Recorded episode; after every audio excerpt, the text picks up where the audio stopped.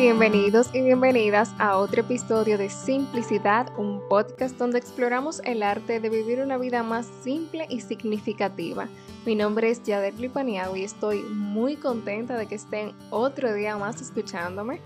En el episodio del día de hoy vamos a tocar un tema que la verdad me emociona muchísimo. Es algo que quise compartir con ustedes, esta idea ya que la estuve escuchando en un podcast que me encanta, se llama Mesa para Uno Podcast. Es de una chica, su nombre es Alicia Mera, y la verdad es que amo su podcast y ella estuvo haciendo un episodio básicamente con la misma temática, de ahí he sacado pues esta idea, la verdad me pareció algo muy interesante y quise compartírselo. Se trata de 21 cosas que he aprendido en estos 21 años.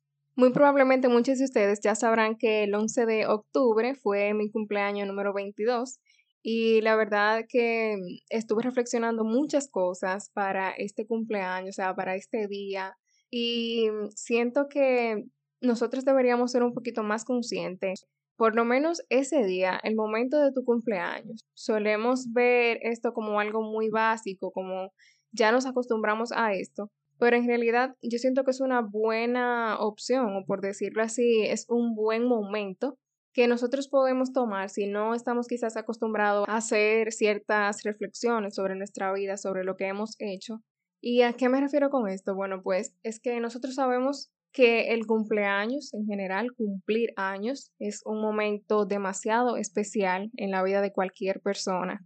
Y es que este día nosotros celebramos el hecho de haber vivido un año más de vida, de haber crecido, de haber aprendido y de haber experimentado muchísimas cosas nuevas. Y aunque a menudo esto lo asociamos quizás con regalos, es un día en el que recibimos regalos, o es un día en el que me voy de fiesta, o entre este tipo de cosas, pero el verdadero significado del cumpleaños yo creo que va mucho más allá de todos estos aspectos materiales. Y es que nuestro cumpleaños es un recordatorio de lo valiosa que es la vida. Es un día en el que nosotros podemos reflexionar sobre nuestros logros, sobre nuestros desafíos, todo eso que hemos superado con mucho esfuerzo, esos momentos de risa, esos momentos tristes, todas las metas que nosotros tenemos para el futuro, todo lo que ya hemos alcanzado y lo que aún nos falta. O sea, entre todas estas cosas, yo siento que si nosotros aprovechamos este día y reflexionamos, definitivamente podemos darnos cuenta de muchas cosas que damos por sentadas. Pero bueno, ahora sí, ya luego de esta pequeña reflexión, vamos a pasar a las 21 cosas que yo he aprendido en estos 21 años. Quiero aclarar que todo lo que le voy a comentar ha sido cosas que yo he analizado y que entiendo que puedo comentarlas con ustedes y todo lo estoy diciendo desde mi opinión. Número uno, tu mamá es tu mejor amiga. Yo siento que la relación con nuestra madre es única y especial. Y no quiero decir que quizás con un padre no sea así, pero es que con la madre hay algo, hay una conexión que va mucho más allá. A lo largo de la vida nosotros nos podemos dar cuenta de que el apoyo de una madre y su amor son invaluables. Yo les puedo decir de mi madre y me pongo hasta muy sentimental, la verdad, hablando sobre ella. Gracias a Dios, siempre he estado con mi madre, he sido muy apegada a ella desde pequeña y mi madre es mi motor. Siempre, eh, todo lo que yo necesito, siempre que necesito un consejo, siempre que necesito desahogarme con alguien, ella siempre está ahí y es la que me escucha. Y aunque nosotros podemos decir, quizás cuando somos más jóvenes, podemos decir, ah, mira, yo tengo una mejor amiga y sí, ella es mi mejor amiga y eso está bien. Pero yo pienso que tu mejor amiga es real, o sea, la persona con la que tú puedes hablar sin ningún tipo de temor y que tú sabes que siempre, a pesar de cualquier cosa, va a estar ahí, es tu madre. Yo no pudiera imaginarme mi vida sin mi madre y siempre lo he dicho, y es que no hay formas de yo describir la conexión que nosotras dos tenemos cuando nosotros salimos que hacer una diligencia, cuando llegamos del trabajo, cuando tengo alguna idea, por ejemplo, para el podcast y quiero socializarla con ella. O sea, ella, ella me busca ideas, ella me, me da toda la información que yo necesito. O sea, ella siempre, para la mínima cosa, está ahí. Es mi apoyadora, es mi confidente, mi psicóloga, mi mejor amiga. O sea, mi madre es mi todo. Y nada, no puedo ya seguir hablando tanto y enfocarme solamente en esta cosa, pero la verdad es que este es un punto muy importante para mí y siento que es totalmente así, o sea, tu madre siempre va a ser tu mejor amiga. Número dos, las experiencias de los demás también te pueden enseñar.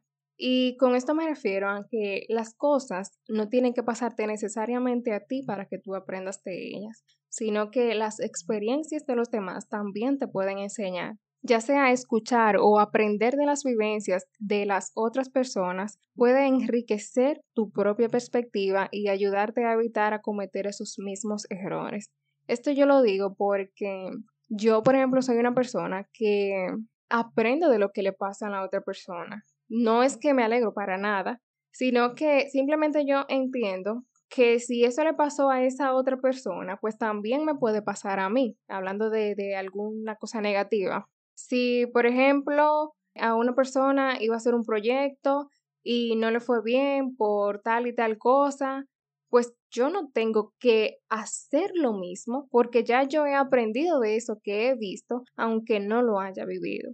Y quizás esto no sea siempre así, pero sí creo que la mayoría de veces, cuando podemos ver que a una persona ya le ha pasado algo, y aquí entran demasiados ejemplos y me llegan muchas cosas a la mente que no puedo obviamente decir para que no se entienda de quién estoy hablando, pero sí creo que hay muchos ejemplos donde tú puedes ver algo que le ha pasado a alguien y aprender de ello, aunque no te pase a ti, y tú puedes tomar eso como una experiencia para tu vida y para saber de que no es algo favorable.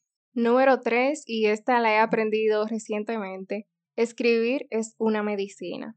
La escritura es terapéutica, eso ya yo lo tengo muy confirmado llevar un diario o escribir tus pensamientos en una libreta, tus emociones, todo esto es una forma perfecta si tú quieres liberar el estrés, el enojo, la tristeza o cualquier emoción que tú estés sintiendo. Hace unos meses estaba con mi madre y ambas compramos una pequeña libreta y ahí comenzamos a escribir, a decretar, a, escribir básicamente todo lo que pues nosotras sentimos en el momento como una forma de un diario y esto me ha ayudado muchísimo porque quizás nosotros necesitamos a veces conectar con nosotros mismos y esta es una manera muy práctica de tu poderlo hacer, es a través de la escritura. Cuando tú te sientas, tomas tu libreta y escribes absolutamente todo lo que sientes, cualquier emoción, esto de verdad que ayuda muchísimo a liberar todo ese estrés, todos esos pensamientos. Hazte de cuenta que es como que tú tienes una, una botella o una pecera que ya no aguanta más agua y tú simplemente la vas vaciando. Y vas vaciando eso hasta que llegas a un punto en el que estás relajado, ya no tienes en tu mente todos esos pensamientos, todas esas emociones, sino que esto te va a ayudar muchísimo y la verdad siento que es totalmente indispensable para la vida de cualquiera de nosotros. Así que ya saben, escribir es una medicina. Número 4. La vida va muy rápido, valórala. En mi Instagram, cuando yo cumplí los 22, yo les dejé un pequeño video de una pequeña reflexión que quise compartir con ustedes. Y es que yo estuve pensando en estos últimos años cada vez que yo me entero, por ejemplo, del fallecimiento de una persona, cada vez que yo veo alguna noticia triste, es como que inmediatamente mi cabeza comienza a pensar que cada día debemos aprovechar más el tiempo. O sea, la vida va demasiado rápido y en cualquier momento nosotros podemos simplemente irnos de este mundo. No sabemos cuándo, no sabemos dónde, no sabemos cómo. Sabemos que sí llegará ese día, por eso yo creo que esto que lo tenemos tan seguro de que algún día simplemente ya no vamos a estar, debemos usarlo también como un motor de motivación para nosotros aprender a valorar la vida, a no simplemente dejar que las cosas pasen, a esperar que pueda pasar mañana, a vivir el día a día, sino aprender a valorarlo, o sea, esos momentos de felicidad, hasta los momentos que tú sientes que no son los mejores, hasta eso tú debes valorarlo, porque quizás hoy tú te pones y haces un recuento de lo que ya tú has vivido, entonces tú te das cuenta de que verdaderamente en aquel momento atrás que tú viste que supuestamente tú sentías que el mundo se te estaba cayendo encima y que tú estabas pasando por un momento muy difícil, hoy tú lo evalúas y tú dices, wow, pero si ese era mi problema, yo quisiera tener ese problema hoy y no el que estoy teniendo actualmente. Y si nos ponemos a pensar un poquito más sobre eso, nos daremos cuenta de que realmente nosotros debemos aprovechar cada momento y no preocuparnos ni por lo que ya pasó ni por lo que va a pasar, simplemente vivir el ahora y disfrutártelo. Número 5. Tú tienes la capacidad de salir de esa situación que sientes que te estanca. Y con esto me refiero a que siempre que nosotros nos sentimos que podemos con algo, es muy probable que en verdad podamos, así como cuando sentimos que no podemos. Nosotros somos mucho más fuertes de lo que creemos. E incluso en esos momentos más difíciles, yo creo que sí tenemos la capacidad de superar los obstáculos y mucho más si creemos que podemos hacerlo. Este punto yo creo que han sido una de las cosas que yo, como les comentaba anteriormente, han sido cosas que he visto en otras personas y las he aprendido. Y me refiero a que quizás viendo las cosas que le pasan a otra persona desde tu perspectiva, que no estás viviendo esto en ese momento, es, vamos a decirlo así, es más fácil encontrar una forma de solucionar eso, porque no lo estás viviendo. Y obviamente cuando tú estás pasando por algún momento difícil, pues las mismas emociones, el mismo problema, la situación, todo eso, te causa que no puedas encontrar la solución quizás de inmediato. Pero cuando tú lo ves en otra persona y tú dices, ok, ella está pasando por esto, él está pasando por esto, pero yo entiendo que esto se solucionaría así. O sea, ahí es lo mismo. Yo siento que nosotros podemos salir de esa situación que nos estanca si nosotros creemos que podemos. Si, por ejemplo, nosotros tenemos una presentación en el trabajo importante, tenemos que entregar algún proyecto importante y es algo nuevo, nunca lo hemos hecho, quizás no nos han dado las técnicas para hacerlo, pero si tú crees en ti y crees que tú puedes hacerlo y pones todo tu empeño y te esfuerzas porque no hemos dicho que va a ser fácil, yo siento que tú lo puedes hacer y más si tú crees en verdad que lo puedes hacer. Siento que sí podemos salir de cualquier situación que nosotros estamos sintiendo que nos estanca si lo proponemos. La número 6 me encanta y creo que muchos de ustedes van a coincidir conmigo y es que la música es una terapia. Yo siento que la música puede ser una fuente de consuelo y a la vez una fuente de energía. Así que yo les invito a que ustedes encuentren todas esas canciones que te inspiren que te hagan sentir bien, que te hagan sentir vivo y escúchalas. Cuando tú estás pasando por un momento triste, puedes escuchar canciones y eso te puede subir mucho el ánimo. Cuando no te sientas inspirado, la música te puede ayudar a que seas mucho más creativo y a que te fluyan las ideas. Y yo personalmente tengo que admitir que últimamente escucho más podcast que música pero hay veces que simplemente tú necesitas como desconectarte y una buena música, una buena canción puede levantarte el ánimo, puede hacerte sentir bien, hacerte sentir vivo, hacerte sentir feliz. Y la verdad es que sí, la música es terapia y amo la música, así que los invito a que escuchen más música. Pero no música de amargo, no, música feliz. Número 7. Puedes tener varias pasiones no tienes por qué limitarte. Y esto también es algo que lo he aprendido recientemente y que lo comprendí conmigo porque he podido ver esto también en muchas personas. Nosotros no tenemos que limitarnos por una sola pasión. Podemos tener y explorar muchísimos intereses y abrazar todas las pasiones en la vida. O sea, a mí me encanta la comunicación, ya ustedes lo saben, pero mi carrera base, que es la contabilidad, también me gusta y me veo un día ejerciéndola. pero también me encanta la psicología y así hay muchísimas otras cosas que me gustan y que disfruto y que entiendo que son mis pasiones. Así que recuerda que no tienes que limitarte por una sola. Si te gustan muchas cosas, pues simplemente comienza por una y luego continúa haciendo las demás, pero no te limites. Número 8. Aprecia el momento ahora, el presente. Y esto va muy de la mano con lo que ya les había comentado, y es que cuando nosotros miramos atrás, quizás tú quieras estar en ese momento que tú no valoraste y en ese momento tú no estabas enfocado en todas las bendiciones que tenías. Y esto a mí me pasa, por ejemplo, a veces yo miro algunas fotos mías. A mí me encanta entrar a la galería de mi celular y ponerme a ver fotos viejísimas y videos que hemos grabado cuando vamos a algún viaje, lo que sea.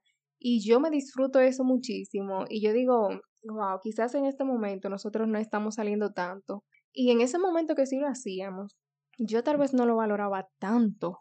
Y no es que nosotros no lo hagamos, ya lo seguimos haciendo, pero no con esa misma frecuencia. Y a lo que voy con esto es que simplemente nosotros hoy podemos estar deseando lo que teníamos hace un par de años y es lo mismo, lo que estás viviendo hoy, quizás en el futuro tú también desees vivirlo, así que aprovecha el presente, abraza el momento ahora y enfócate en todo lo bueno que tienes. Y quiero invitarlos a que justo en este momento de sus vidas, aún con todo lo que están viviendo y con todo lo que están superando, yo quiero que valoren este momento, porque ustedes no saben en unos años si vas a desear volver a este momento. El presente es un regalo. No te obsesiones con el pasado, ni mucho menos con el futuro, sino que aprovecha y valora el ahora. Número 9. Alejarse está bien cuando sientes que es necesario. Y esto no es inmadurez. Lo puse aquí en grande. Y es que muchas veces nosotros pensamos que cuando nos alejamos de alguna persona que no nos hace bien o de alguna situación tóxica o negativa, pensamos que esto es un acto de inmadurez, pero no. Yo considero que esto es un acto de autenticidad y de cuidado propio, de amor propio. Nosotros podemos estar pasando quizás por algún momento difícil con alguna persona o con alguna situación o con varias personas y alejarnos está bien. No tenemos por qué quedarnos ahí aguantando eso supuestamente para pasar por, por personas maduras, cuando en realidad no eres inmaduro. Yo siento que tú no eres inmaduro cuando te alejas de eso que te está haciendo daño. Todo lo contrario. Número 10, y este me encanta, la playa te mantiene humilde. Y es que yo no sé ustedes, pero cuando yo estoy frente a la playa, en esa inmensidad, cuando yo veo eso tan bello, tan grande, esas olas con tanto poder, yo recuerdo lo tan insignificante quizás de, en un sentido que nosotros podemos llegar a ser. Y es que el mundo en general es algo inmenso, o sea, en el mundo hay de todo, hay muchísimo talento, hay muchísimo poder. Y yo personalmente, siempre que estoy en la playa y que puedo sentir eh, esa emoción de ese lugar que me encanta, a la vez aprendo mucho y siempre recuerdo que en verdad hay mucho allá afuera que nosotros no conocemos. Y no sé por qué, pero siempre la playa es un lugar que aparte de relajarme, de, de hacerme olvidar todo, todo y de hacerme sentir tan plenamente feliz, siento que la playa es un lugar que me mantiene humilde, porque me hace ver la vida desde esa perspectiva y la verdad considero que esto es así, dependiendo cómo tú lo veas, esto es algo muy subjetivo, pero sí creo que es así. Por lo menos a mí la playa siempre me mantiene humilde y es algo que, que me encanta y que siempre lo voy a disfrutar. Pero nada, pasamos a la siguiente. Siento que este episodio va a quedar un poquito largo. Número 11. Las personas dan lo que tienen dentro, lo que son. Nada es personal. Esto, señores, me ha costado mucho aprenderlo, pero siento que en verdad ya yo sé que es así y muchas de las veces que quizás puedo recibir algún comentario que no es positivo o cualquier crítica en general, yo primero lo evalúo y pienso, ¿esta persona me lo está diciendo a mí? ¿O es que lo siente y se lo está diciendo a sí misma? Así que quiero que ustedes también reflexionen un poquito sobre esto y que entiendan que las acciones de los demás no podemos tomarlas de manera personal, ni mucho menos lo que ellos dicen, porque a menudo las personas actúan en función de sus propias luchas y sus emociones internas. Las personas siempre dan lo que tienen dentro y lo que ellos son. Así que recuerden que nada es personal. Número 12. Dios lo sana todo.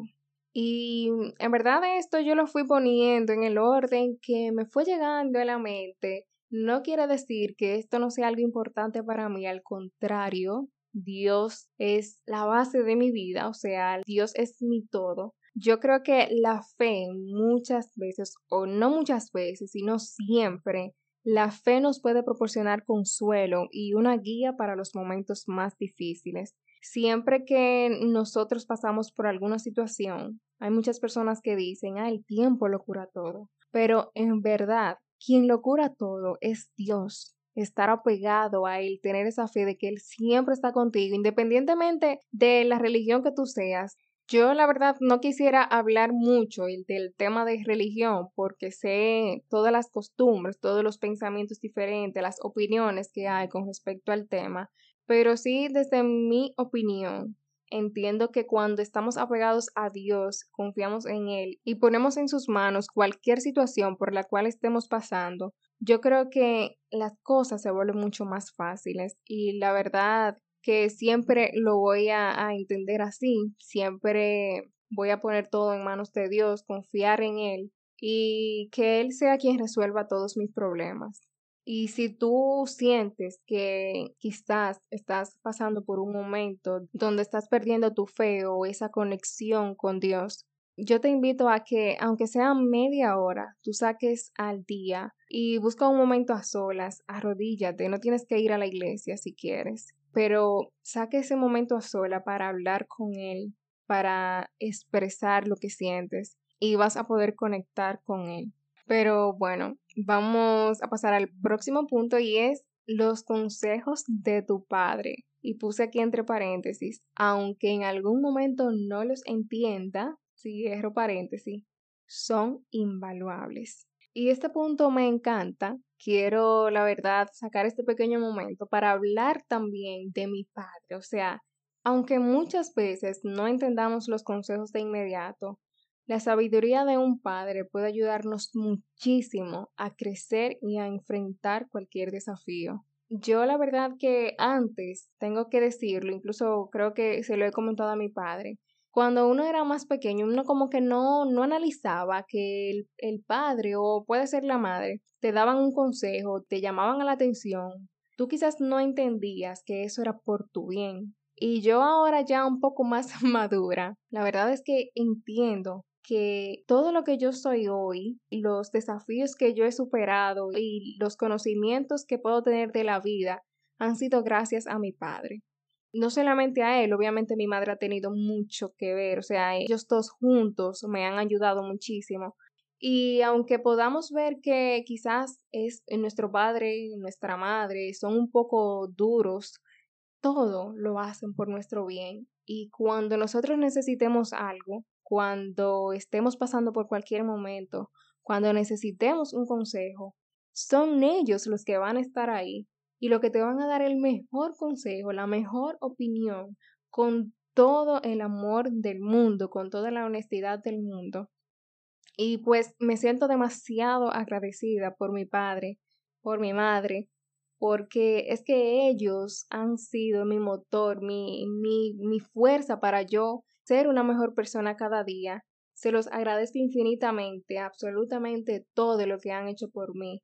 Pero principalmente este momento lo saco para agradecer a mi padre por todas sus enseñanzas, que quizás en un momento no la entienda, pero después que yo las analizo y que me veo en alguna situación, comprendo de que he podido superarlo gracias a él. Así que gracias, papi.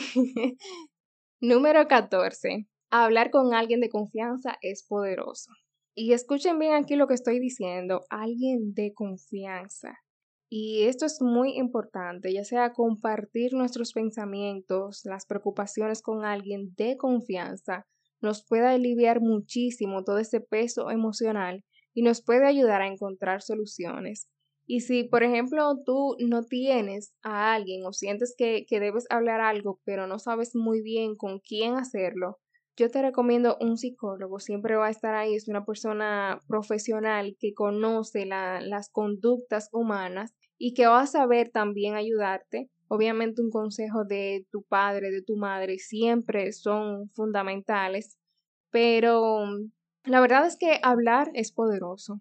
Cuando estás pasando por un momento difícil, como les decía anteriormente, es complicado tú encontrar una solución. Pero cuando tú le planteas eso a otra persona, esa persona que no está pasando por eso puede dar una perspectiva diferente y ayudarte a encontrar una solución que tú por la misma situación no habías podido pensar en ello. Así que yo sí te recomiendo y considero de que hablar siempre va a ser algo poderoso, algo súper importante para nuestra salud mental. Número 15. Cuando aprecias los pequeños detalles, tu vida se vuelve más alegre.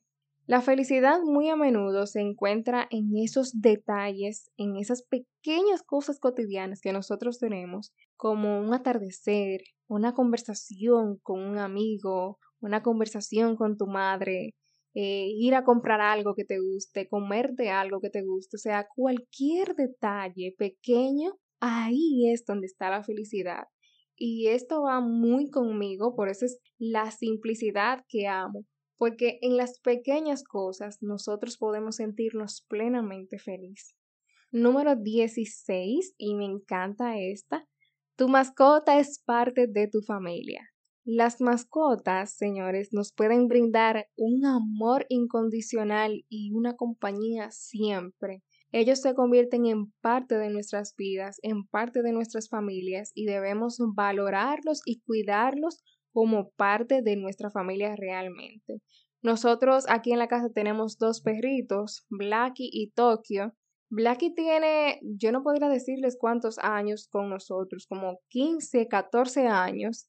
La verdad ya está muy viejito, gracias a Dios está bien. La verdad que, aunque yo, siendo muy sincera, no estoy 100% todos los días que diciéndole cosas bonitas, que pasando tanto momento con ellos, pero yo los amo, yo los amo incondicionalmente a mis dos perritos y siento que sí, realmente las mascotas, independientemente de cuál sea que tú tengas, es parte de tu familia.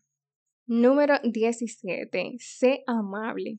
Todos están luchando sus propias batallas. En estos tiempos es muy difícil, la verdad, encontrar a una persona realmente empática y amable. Y estas dos virtudes yo siento que pueden marcar mucho la diferencia en la vida de los demás.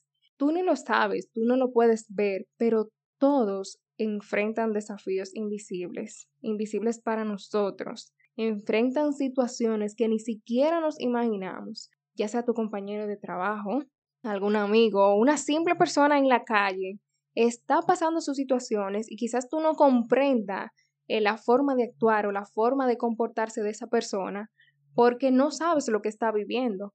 Y ojo, no es que vamos a justificar una falta de educación o, o una manera incorrecta de que se dirijan hacia ti.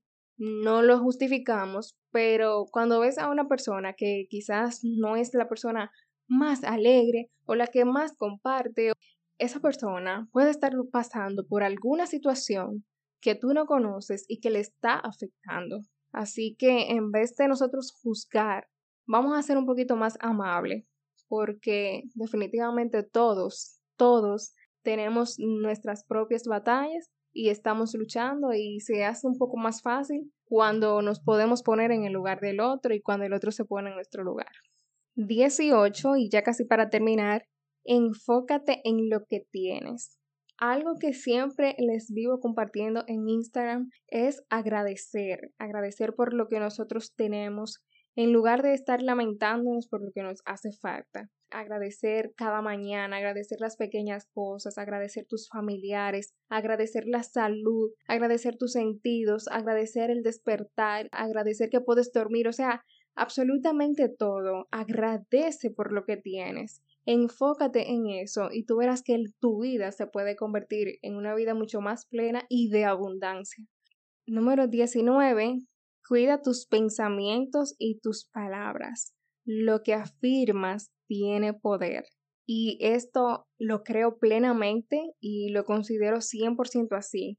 Nuestras palabras tienen poder, nuestros pensamientos también tienen poder, porque algún pensamiento que yo pueda estar teniendo en este momento es algo que me motiva a actuar.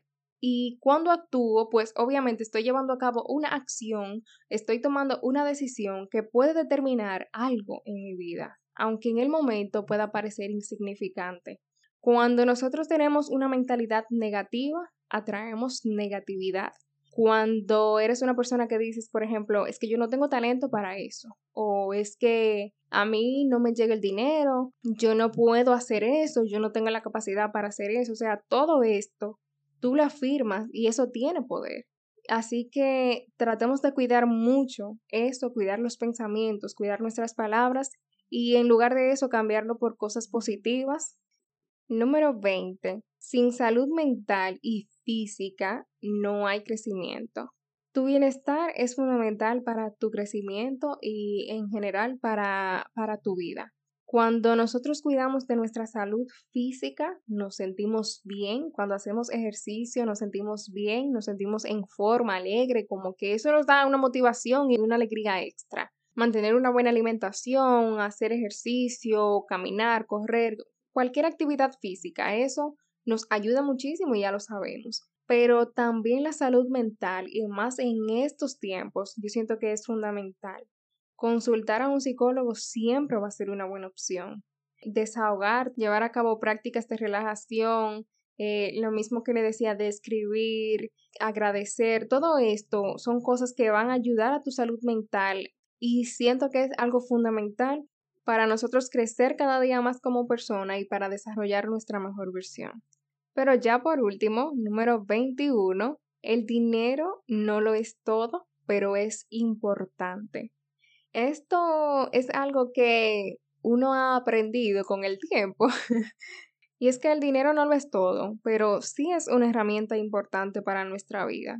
Y con este punto voy a que yo entiendo que en verdad nosotros necesitamos manejarnos, necesitamos darle esa importancia al dinero, saber que, que pues lo necesitamos para nosotros hacer cosas, pero no lo es todo.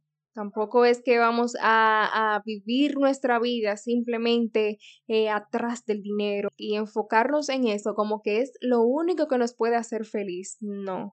Y aunque sí le doy esa importancia que merece y me administro bien y trato de, de trabajar, de desarrollarme, de hacer nuevos proyectos para crecer, para seguir desarrollándome, pero no le doy esa importancia de decir que si no tengo todo el dinero del mundo, yo no soy feliz. No. Así que nada, eso es básicamente en ese punto. Y pues nada, estas han sido las 21 cosas que he aprendido en estos 21 años. Obviamente hay otras cosas que he aprendido, que agradezco y que siempre trato de, de implementar en mi vida. Pero en resumen, esto es lo que les quería comentar. Espero que algunos de ustedes se hayan identificado conmigo y que hayan aprendido algo nuevo o tomen algo de lo que les dije para que lo apliquen en sus vidas. Y si es así, me gustaría y me encanta cuando ustedes pues comparten eso conmigo. Así que nada, ya no hablo más, me despido por el episodio de hoy, estoy muy feliz de estar aquí hablando con ustedes, siempre se los digo, los quiero muchísimo, que tengan una semana hermosísima y será hasta el próximo episodio. Bye bye.